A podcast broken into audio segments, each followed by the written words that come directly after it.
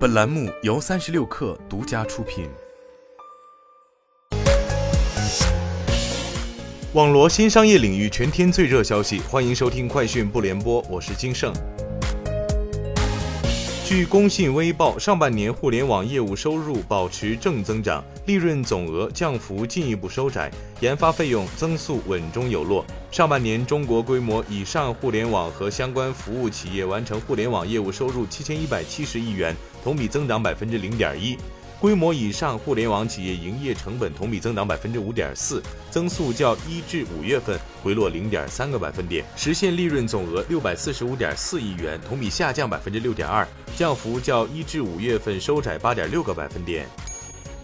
抖音旗下 Pico VR 关联公司青岛小鸟看看科技有限公司基于虚拟现实的眼球追踪方法系统专利近日获授权。摘要显示，本发明中由于左右红外光源在同一特定帧中仅能点亮一个，故不存在相互干扰的情况，能够解决双眼球追踪中的光源发出的光线容易相互干扰、计算结果误差大的问题。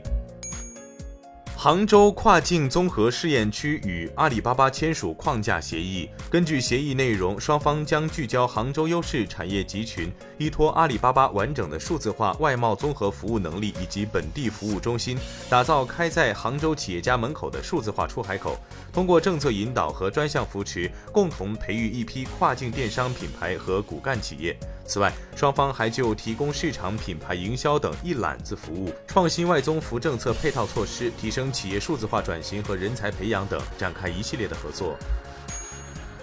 Boss 直聘发布二零二二年二季度平台治理与服务公报。公报显示，二零二二年四月至六月，平台共处置违规招聘者账号二十点八万个，主要违规类型包括招生、收费、身份虚拟等。随学生保护蓝领职位保真专项开展，在过往基础上，重点保护策略覆盖的在校生、制造业普工的人数分别上涨了百分之十五和百分之九十一点八。针对灵活就业人群集中的送餐员、网约车司机等行业的专项治理开展后，相关举报量环比下降了百分之十六。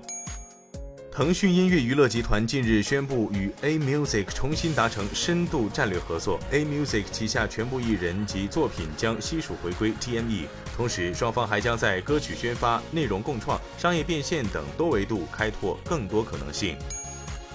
小度旗下语音智能闹钟与杜蕾斯达成合作，双方基于小度语音智能闹钟 Pro 助眠科技推出嘟嘟助眠模式。据介绍，小度语音智能闹钟具备声音助眠、睡眠监测、家电控制等功能。用户语音呼叫“小度小度”，打开嘟嘟模式即可体验系列定制服务。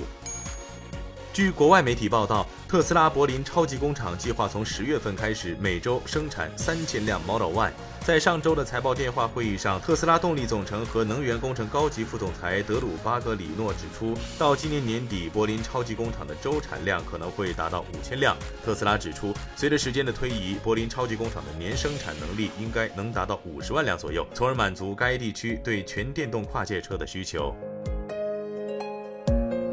以上就是今天的全部内容，我们明天见。